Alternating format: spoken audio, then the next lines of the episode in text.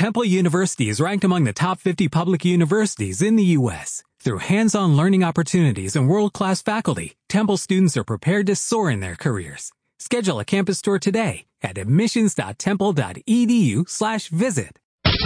Marta de Baile presenta De Película. Here's Johnny. Ah,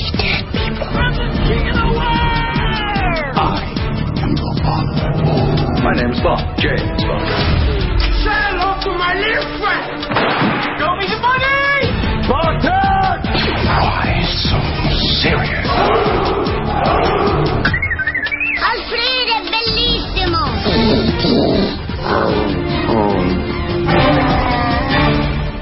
De Película. ¿Ustedes creen que son expertos en películas porno porque saben que es David Dallas? Pues no, señores, así no son las cosas. Hoy, el doctor en pornografía, Salvador Cuauhtlazoli, ¿Cómo no? is in the house.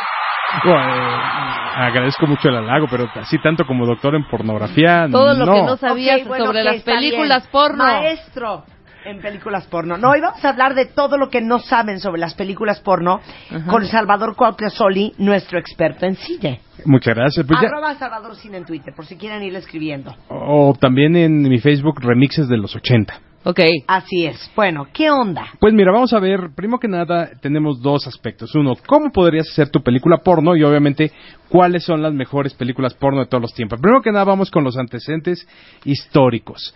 Hay una primera película de 1896, Le Coucher... 1896. 1896, o sea, estamos hablando del inicio del cine, es justo cuando nace el cine, no, no seamos hipócritas en ese sentido. Ajá. Todas las artes y todos los adelantos tecnológicos, lo primero que se ha tratado de hacer es retratar lo más natural, lo más sano y lo más primigenio del ser humano, que es el sexo.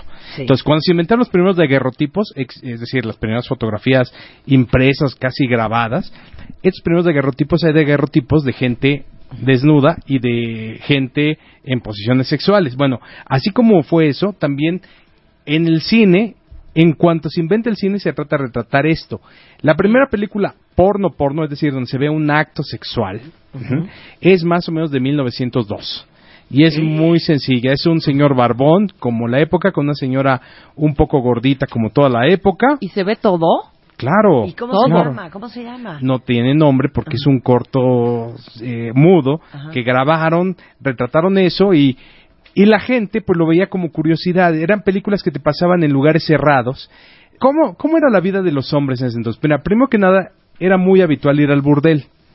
Entonces los burdeles, para entretenerte en lo que tú estás, estabas esperando pasar con Sandy o con Wendy o con, supongo que con Marie en Francia, etcétera, lo que hacían en muchos, los de más categoría que tenían ese dinero era pasarte cortos pornográficos. Hubo Sí, una- no, no tenían historia. No pues. tenían historia. cortitos ahí nada más de vamos a cooperar y órale. Exacto. Entonces, la- eh, pero después de eso, co- como el cine evoluciona, empezaron a hacerse cortos con historia.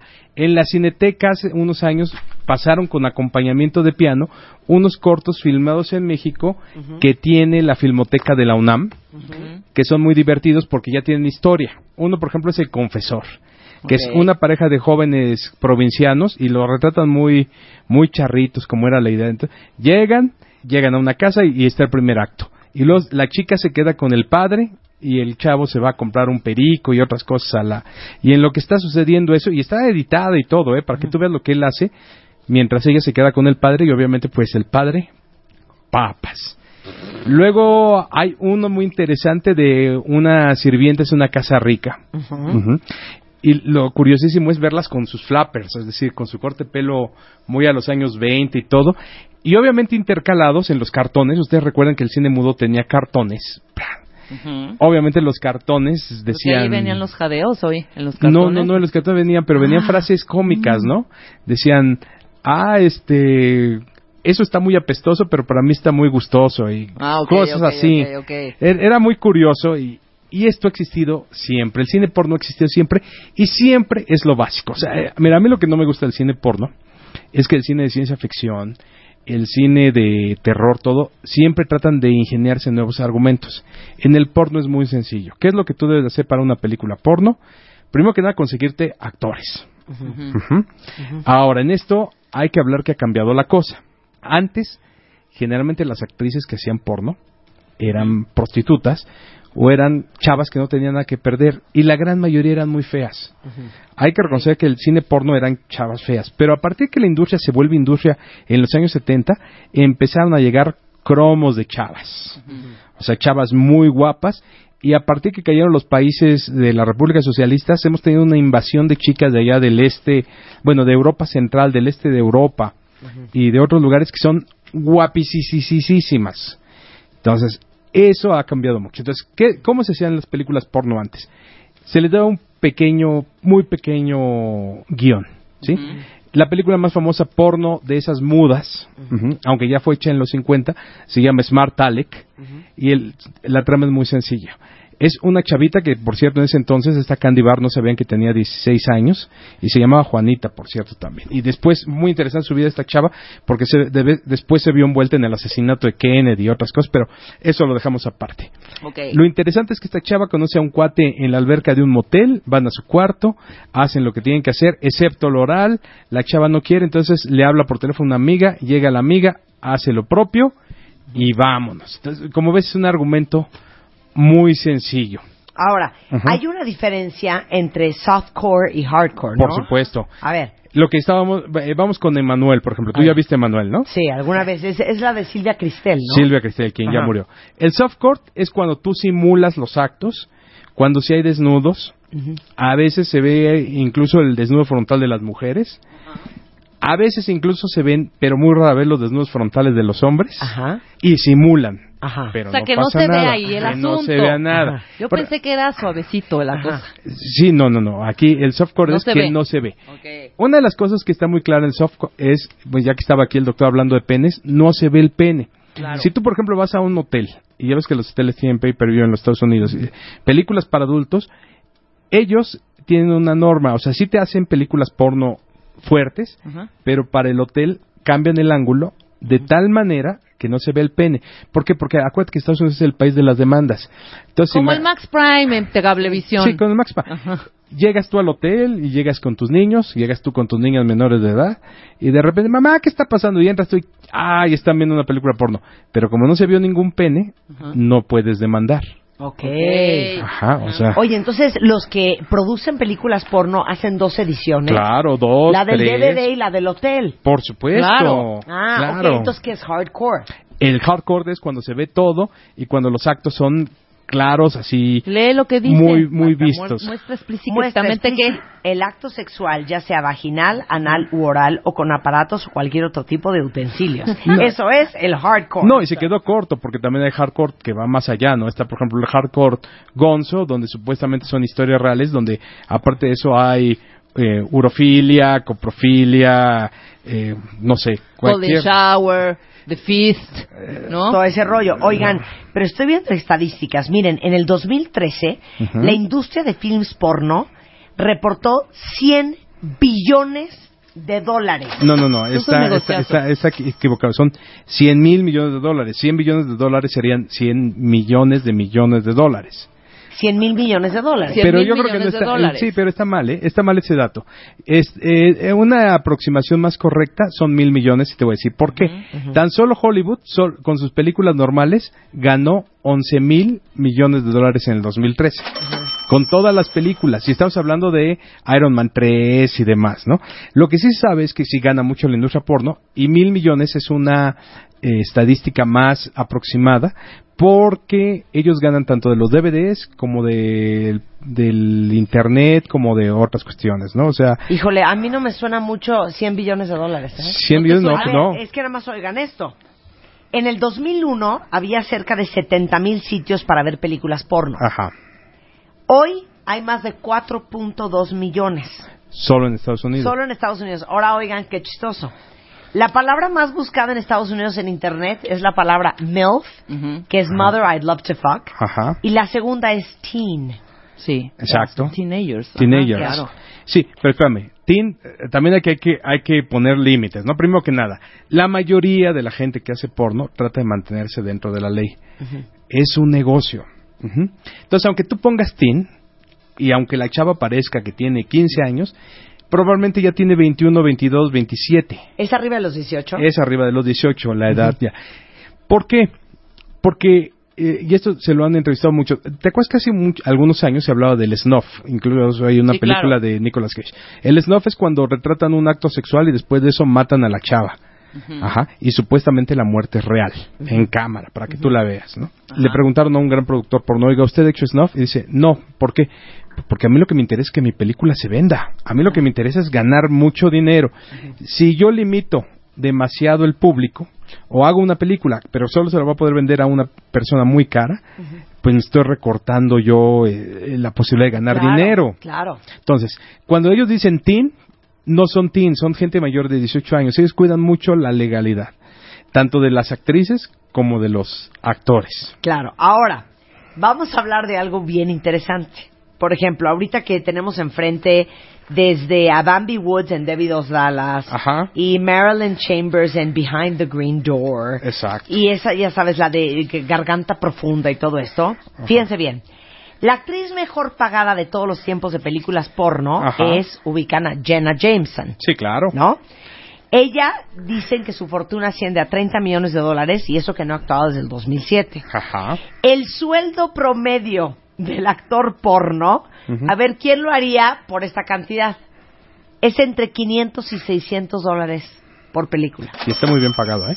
Porque antes... O sea. 6 mil pesos por hacer loca. una película porno. Pero, hija, Está muy pero bien pagado. tienes películas, ¿De hablas, tienes Salvador? películas porno diario. En, en los años, eh, antes de la gran explosión de que hubiera industria tal cual a partir de 1972, cuando se hacían por cortos, había, era legendario un productor en Nueva York que filmaba por 50 dólares. O sea, tú llegabas como actriz y toma tus 50 dólares, ponte la toalla, filmas y sale un cortito de 8 milímetros. O sea, 500 a 600 dólares por un, una película porno está muy pagada. Ahora, las actrices cobran mejor que los actores. Los actores, cuando ellas cobraban 50 dólares, a los actores les daban 15 dólares. Y eso No muy bien pagado. Estamos hablando de los años 70. Entonces, 500 a 600 dólares ahorita es no está muy mal bien. pagado. No, está mal Ok, pagado. Ron Jeremy, Ron Jeremy. 1900 películas ha hecho Ajá. y se estima que hoy tiene 10 millones de dólares. Y no solamente tiene eso, tiene también su propia marca de ron, que está muy bueno, por cierto. Se llama Ron de Jeremy. Sale en películas también de Hollywood y todo. Es un tipo muy, muy querido en, en Hollywood, el maestro Ron Jeremy. El maestro Ron Jeremy, él iba a ser un educador de niños, de niños con problemas. ¿Y qué es lo que lo hizo famoso a Ron Jeremy? Cuando él empezó, él tenía la capacidad de, auto, de hacerse la autofelación. Ajá. Se podía doblar. Y como tenía 23 ¿Qué es centímetros. eso? Espérate, ¿cómo? ¿Cómo? Sí, o sea, tú te pones así y haces un abdominal hasta que te alcanzas y logras hacerte la felación tú mismo. O sea, él podía hacerse sexo oral. Claro. Exacto, porque la- pues, hablamos con de eso con, con Adel. Sí, porque se doblaba. Ajá. Ahora que ya está así de... Bueno, es que hay de eh, gente Llantas gente. como yo, pues ya no puede. Pero sí, de que lo hacía, lo hacía. Y se le conoce como el clown del porno. Ok, ahora, hay un puesto dentro de las películas porno, así Ajá. como parte del staff de producción, que es lo peor. Explica lo que es el fluffer. ¿Qué es el fluffer? Fluffer. Un fluffer es una persona que se encarga de que la erección del actor se mantenga. ¿Y cómo lo hace? Manualmente, oralmente o como pueda. O sea, no él es cierto. Sí, O él sea, es parte del staff de producción de la Sí, película porno. Pero él está fuera de cámara. Mira, Ajá. por ejemplo, hay muchos actores que son gays, actúan Sí. con mujeres. Entonces llevan a su fluffer propio para que los prenda. para que los prenda. Entonces, atrás del equipo los prende y ya el actor llega con eso bien erecto y filma con la chica. ¿Cuánto gana un fluffer? Un fluffer gana entre 150 dólares hasta 20 mil dólares. Oye, Puede. y es la posición peor pagada Sí, sí, staff, sí. ¿no? Pero también toma en cuenta que pueden Sí, ganar claro. 150 dólares por una película o pueden ganar 20 mil 20,000 dólares todo en, en todo el año. Sí, sí, sí, Además, no también depende de la producción. O sea, no es lo mismo la producción de Cleopatra de Private, que era la compañía más fuerte de porno, que filmaban con presupuestos altísimos casi, casi hacían películas como Gladiador. No es lo mismo a que tú hagas tu peliculita con, por ejemplo, las que se hacen aquí en México, ¿no? Que siempre se hacen con un- en un cuarto. Oye, Sí, sí, sí. aparte otra cosa que me quedé impresionada, estadísticas revelan que el estado en los Estados Unidos que más pornografía consume es uno de los estados más conservadores de todo el país, que Claro. es Utah, Ajá. que es el estado de los Pues por eso mismo. Esa es la, la, la, la historia detrás de Utah. Por ser tan conservadores y tan cerrados, hay una parte bastante reprimida. reprimida que solo está viendo porno. Además, si tú has leído la vida de John Smith, el fundador del mormonismo, pues había partes oscuras, muy, Muy. oscuras en este señor. Ajá. Mira, el porno tiene una función que eh, cuando estado aquí Marta Lamas, y lo, lo hemos platicado, A ver. es una forma de un desahogo banal de una pulsión muy grande del ser humano. Entonces el porno funciona como un Una válvula de sustituto, una válvula de escape. Está bien o está... es- eh, como lo ha dicho Tarantino, a Tarantino lo han querido atacar. Oiga, sus películas son muy violentas, sí, pero yo ya he dicho todo lo que tengo que decir y es, la violencia que veo en las películas no es la misma violencia que veo en el mundo real. Si en el mundo real yo viera gente como en las películas de Tarantino abalaceando a todos esos, sí me preocuparía. No sucede en el mundo real. Las películas porno no suceden en el mundo real, Claro son no. una fantasía. sea, es absurdo que estén unos cuates en una pizzería y de repente entren dos chicas muy guapas y Sí, claro. quiero un pedazo de pizza pero no tengo dinero. Oh, nena, entonces tengo algo para ti. Bueno, Sí. está bien. Y ya, Sí, ta, claro, y entra ta, la ta, musiquita. ta, Y entra. Eso no sucede. Entonces es una fantasía y es una recreación de una fantasía. Claro, las fantasías van creciendo y hay para todos los gustos. Y el porno lo que se ha dedicado a hacer, y muy bien, es darle a cada quien su propia fantasía. Hay señoras gordas, hay señoras de 90 años, hay. Hay maduras. Hay maduras, hay de todo. Mientras sea legal, lo van a hacer. Bueno, ¿sabían que en Estados Unidos solamente legal filmar películas porno en Los Ángeles y en New Hampshire? Sí, no puedes hacerlo Son los en otro únicos lado. dos estados. Pero en Corea del Norte, si te agarran viendo, traficando, produciendo, poseendo, distribuyendo o vendiendo porno. De Vas. hecho, el... a la muerte. Es pena de muerte. Sí, Es pena de muerte. de hecho al tío que acaban de ejecutar, al tío del actual líder de, de Corea del Norte, Ajá. Kim Jong-un, algo así, el actual líder, ejecutó a su tío. Sin embargo, lo que no dice es que su papá, el famoso Kim Jong-il, que murió hace unos años, tenía una filmoteca de pornografía Enorme. amplísima. Era un... Entonces estás hablando de la hipocresía, o sea, una de las cuestiones que, que vino muy, muy clara después de la caída de, la Unión Soviética en 1991 y de esta invasión que tuvimos de actrices porno que venían del este de- y el centro de Europa, es la gran cantidad de represión que existía en esos países socialistas y cómo realmente era una pulsión que existía y que se desahogó de inmediato. Y estas chicas llegan con toda la intención de hacerse ricas, o por lo menos si no hacerse ricas, hacer una carrera dentro del porno, que es mejor carrera a la que ellos podrían tener dentro de su propia realidad. A ver, pregunta cuentavientes, ¿a qué edad vieron ustedes pornografía por primera vez? Porque esta estadística me quiero jalar los pelos de la cabeza. Dicen aquí que la edad promedio en que los hombres vieron por primera vez porno es a los 10 años de edad. Esta es una estadística que me parece que está muy actualizada y muy referenciada a que ahora eso está muy disponible en Internet, la pornografía. Cuando yo era más chavo y tú eras más chava, la pornografía no era tan fácil de adquirirse, tenías que conseguir el VHS o la película de 8 milímetros, entonces la edad a la que nosotros vimos porno fue mucho más tardía. Oye, cada segundo hay 30 millones de personas viendo películas porno y aunque ustedes no lo crean, a los hombres les encanta enfocarse en ver la cara de la mujer, por irónico que parezca. Lo que pasa es que es parte de la fantasía. O sea, las mujeres en el porno es una cosa que no sucede en la vida real. Las mujeres en el porno siempre están sonriendo, ajá, Ajá. siempre están gozando. Por ejemplo, las de, la, pe- de- las de Private, Ajá. las de la compañía Private, esas son siempre chicas guapísimas, pero guapísimas. Son de hermosura y siempre tienen una sonrisa de mazorca. Pase lo que pase, así le estén dando latigazos. eh, Entonces es parte de la fantasía.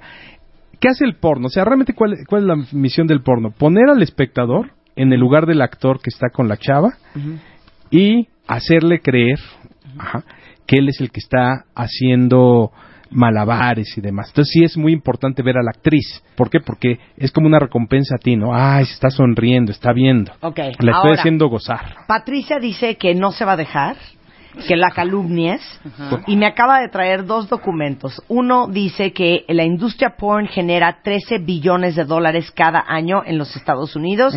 Estas son estadísticas medidas.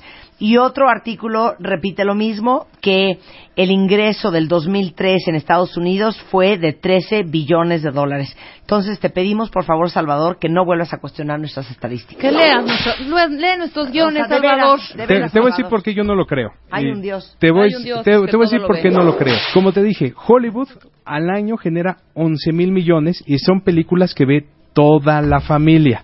13 billones significaría que, y estamos hablando también de, de ingreso mucho por DVD y todo, 13 billones significa que muchos hombres, es más que prácticamente todos los hombres estarían comprando un promedio de unos 15 DVDs al año de películas porno.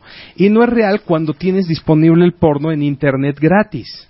Entonces, Sí. Es no no no no cuadra, o sea, que yo no, te estoy diciendo que son 13 billones de dólares. Ya no Bueno, discuto. bueno, ok, no a ver, discuto, pero las mejores triple X de todos los tiempos. Oye, Vamos no, espérate, 10 a la espérate, espérate. Es que aquí hay un dato que a mí me llamó mucho la atención. Lo del Ben English, el dueño de LA Direct, una de las agencias de talento para adultos que tiene pues el negocio más lucrativo de prostitutas a nivel mundial y que da servicio a todos los sultanes de Dubai. Sí, o pero- sea, imagínate el, el- la magnitud del business. Sí, pero eso es Ahí están tus 13 billones de... Sí, pero espérame, aquí estás hablando de prostitución, no de porno. O sea, sí, pero LA Direct, pues un- sí, obviamente, una- pero es de talento y de actrices porno.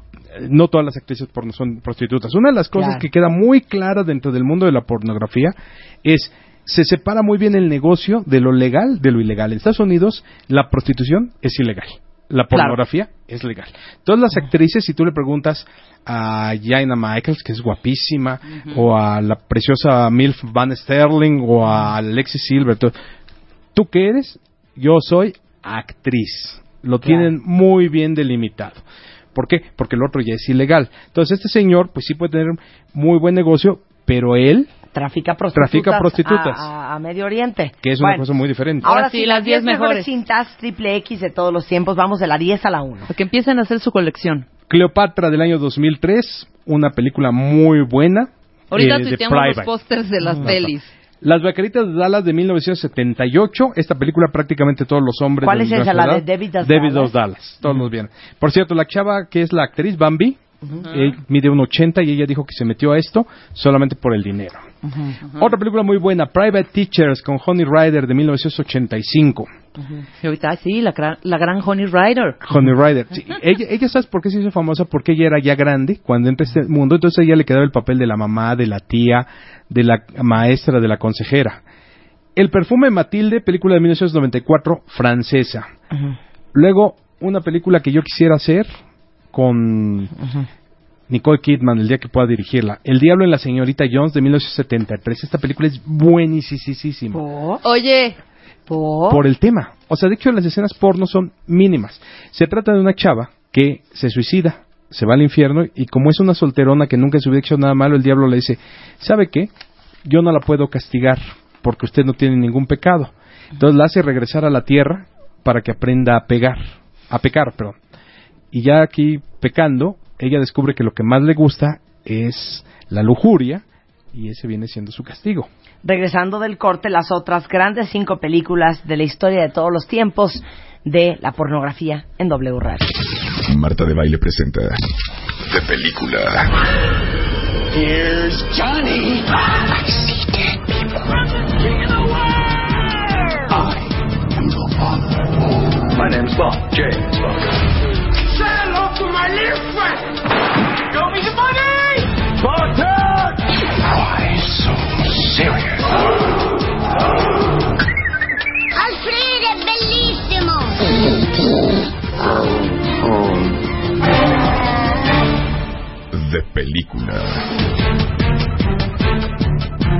Estamos de regreso en W Radio con Salvador Cuauhtliazol y nuestro experto en cine hablando de las películas porno, desde cuánto les pagan, dónde se filman, en dónde es un crimen. Y ahora estamos en la lista de las 10 mejores cintas triple X de todos los tiempos. Nos quedamos en El diablo en la señorita Jones. que es El excepcional. 73. Película de Gerard Damiano, cuando puedan véanla. Es más, no tiene muchas escenas sexuales, podrían verla incluso, pues no con la familia, pero sin problemas con la pareja y demás. El tema es buenísimo. Luego la 5, esta sí está muy fuerte, Eros y Tánatos de 1995, de vida a Mario Salieri, una película donde sale la guapísima Selen. Eh, me parece que en esta escena, en esta película, no le toca doble penetración a Selen, pero sí le toca a Julia Chanel, que es una francesa guapísima. Luego, Tras la Puerta Verde, de 1972, con Marlene Chambers, que, quien por cierto ya murió. Esta película, Marlene Chambers le entró porque necesitaba dinero, pero es una película que rompió tabúes porque la gente, primero que nada, que le inicia sexualmente es un negro. Y hablando de 1972, un negro en pantalla era Una atrocidad. una atrocidad. Y segundo, ella había sido la modelo de un famoso jabón, donde ella aparecía con un bebé cargando, la hacía muy inocente. Entonces es la, la ruptura de la inocencia. Y además sale gente fea haciendo actos sexuales. Entonces es como es una película inclusiva, ¿no? Al al final es una Democrática. democrática con todos los feos y demás. Ok. Luego esta película la incluí solamente por no dejar fuera material nacional, pero sí son gente muy fea y son actrices muy feas. Las profesoras del amor. Las profesoras del amor de 1987. Y los actores porno mexicano nunca logran tener una... O sea, ¿quiénes son el, quién es la actriz de porno mexicana más famosa? Porno, porno. La Porque actriz- Sasha Montenegro no era porno. No. Eh, yo creo que Nikki, se llama Nikki Rainieri, si no me equivoco, una, creo que tapatía o norteña, eso, que está en Estados Unidos haciendo cosas ahorita. Luego les paso en el, en el Facebook el dato. Ok, en remixes de los en 80. remixes de los Ok. 80. Y ella hace muchas películas con un sello que se llama Sex Mex y trabaja mucho con una chava que se llama Melody. Y hacen, ya sabes. Aparte los nombres, Melody. Ok, dos. Dos, La fuga de Albania, esta película con tema que es buenísima. Eh, sale Karen Launcaume, sale Mónica Rocaforte, la dirige también Mario Salieri. Y el tema es una chava que huy- huye de Albania a Italia y en Italia pues le toca enfrentarse todo. Oye, aparte recibió un premio en el Festival del Cinema Erótico que es en Bruselas. Sí. Eh, es una película con muchos premios, ganó el director, ganó la actriz, está muy buena la película y es muy fácil de conseguir en DVD en México. La fuga de Albania, fuga. para que la apunten cuenta bien. Si el primer lugar en la historia del mundo mundial de las cintas que más impacto han causado es de 1972 y es Garganta profunda. Un impacto tan, tan importante que incluso hasta un informador del Watergate, cuando dijeron, ¿cuál es tu nombre clave? Garganta profunda. Aparte, ahorita les voy a tuitear la marquesina, donde dice Linda Lovelace, Deep Throat, y también era una doble función porque eh, enseñaban The Devil in Mrs. Jones. Sí, claro. Y hay muchos eh, manifestantes afuera que decían Shut down Deep Throat. Sí, claro, porque mira, Garganta Profunda, su gran mérito es que esta película hizo llegar la pornografía al gran público. O sea, antes las películas porno, como dijimos, las veías en burdeles o las veías en tu casa en 8 milímetros o con los cuates. Garganta Profunda es la primera película que en un cine se pone, dura una hora y media y la gente la va y la ¿cuál ve es y la hace gran cola. de esa película? La gran gracia de esa película es, uno, es un largometraje. Antes las películas eran cortos. Dos, tiene tema. El tema es sexología ficción prácticamente. O sea, es una chava que tiene su clítoris en el fondo de la garganta. Ajá. Entonces solamente haciendo un acto de tragasables logra que le llegue ahí el pene y así puede tener placer. Entonces esta chava, como ya descubre su don, ella decide dárselo al mundo y empieza a trabajar en ello. Entonces, es una película con tema, es una película con mucha comicidad, es una película con argumento y al llegar a los cines en forma de largometraje, resulta que obtiene un gran, gran éxito y empieza a hacer que la, liberación sexual de los años 70 llegue a la pantalla. Es decir, ya no te daba pena ir a ver la película. Frank Sinatra la fue a ver y la comentó en la, en la, en la tele. Todo el mundo comentaba, todo el mundo hablaba de esta película. Es la glamorización del porno, es el porno chic por primera vez. Por eso es tan importante Garganta Profunda. En México se estrenó hasta 1994. Yo la fui a ver al cine Marilyn Monroe y mi experiencia es muy buena porque yo fui solo, obviamente. Y yo dije, quiero verla en pantalla gigante. Tú haciendo una, una investigación antropológica y sociológica Claro, del cine. Del cine. Entro al cine y digo, yo quiero verla hasta adelante, esta película hay que verla hasta adelante. La veo, termina la película y me levanto y salgo, obviamente recorro toda la sala y yo esperaba encontrarme a muchos tipos calientes ahí con gabardinas, toda la gente escondida. Lo sorprendente es que esta- la sala estaba llena de viejitos, estaba llena de chicas que tenían su día de descanso, de enfermeras, o sea, gente muy común y corriente fue a ver Garganta Profunda. Entonces, eso te hace ver que ya es un fenómeno que traspasó el porno. Obviamente Garganta Profunda para los días de hoy sus estándares son mínimos, pero sigue siendo un clásico indispensable. Qué risa. O sea, neta, vamos a dar consejos de cómo hacer su película porno, no creo. Que los de Salvador, que fue su idea original. Tips para hacer una película Ah, porno. es muy fácil, rapidísimo. Planea tu película. Ajá. Planea todo desde tener un abogado listo hasta qué locaciones vas a usar. Dos, contrata actores. Ujú. Queda con ellos muy bien y págales. También contrata a los técnicos. No dejes de pagarles. No dejes de ser, de honrar tus compromisos. Prepara bien tus escenarios y empieza a filmar. Una vez que filmes, ayúdate todo lo posible, sobre todo de un fotógrafo. Ajá. Acuérdate que las partes, o sea, realmente que los genitales humanos no son tan bonitos Estoy de acuerdo contigo. son bastante feos. Entonces un fotógrafo te va a ayudar a hacerlos ver muy bien, muy brillositos. Incluso puedes contratar un maquillista especial para esas partes, porque deben de saber ustedes que la vagina se maquilla. Ah, sí. Ah, sí, claro, se le pone líquido todo para que se vea brillante y para que se vea bien, todo. Se le hace limpieza y todo, también el pene. El, generalmente los actores se tienen que rasurar y demás para que la cosa se tiene que ver bien. En la vida real es grotescón. Es grotesco. O sea, parece todos manatís en cautiverio agarrándose del chongo, ¿no? Eh, y en la y en la pornografía se ve hermoso. Claro. Entonces, eh, recuerden que no, no, no por retratarlo se va a ver bien. Un fotógrafo les va a ayudar mucho. Y finalmente, ya que tengan hecho su producto, edítenlo muy bien y véndanlo. Véndanlo en DVD, pero yo lo que más les recomiendo es que lo vendan en Internet. Internet es donde mejor funciona. Hay muchos sitios que son como pago por evento. Funciona mucho como eso de tu- la autopublicación de, Ajá. de tu libro. Contactas con ellos, les dices, oye, te vendo mi producto y vas a ver que sí va a jalar. Sabes que no des ideas, Salvador. De veras, no des ideas. Bueno, toda esta información está en martadebaile.com, la lista de las películas también, y es arroba Salvador Cine o remixes de los ochentas en Facebook. Exactamente, por favor ahí búsquenlo y yo voy a publicar todas las listas y todos estos datos que tenemos. Te queremos, querido Salvador, te queremos. Muchas Qué gracias, buena información. ¿Sabes qué? Hay que traer a unos productores Ya, de ya lo películas estamos porno preparando. Para que nos Productores cuenten cómo y las hacen. actores, Ándale. claro. Gracias. Chava. Muchas gracias. Bueno, este verano hay que hacer algo divertido. Bien lo dice la canción de Everybody's Free to Wear Sunscreen, que hay que hacer todos los días algo que te dé miedo. Entonces ya basta de ir siempre a los mismos lugares, a vacacionar a los mismos lugares. En Smartbox están estrenando una cajita de experiencias en el estado de Nayarit, que está increíble. Van a poder disfrutar de una cena romántica en una de las mejores playas de la Riviera Nayarita, vivir todo el misticismo de un ritual eh, huichol en la Sierra del Nayar, disfrutar esos paisajes, vegetación, las lagunas, toda la arquitectura colonial.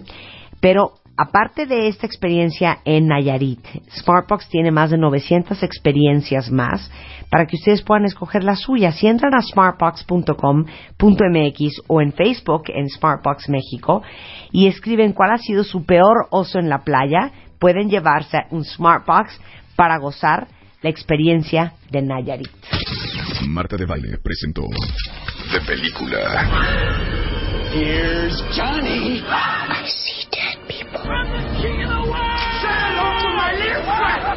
Hasta la vista, baby. Why so serious?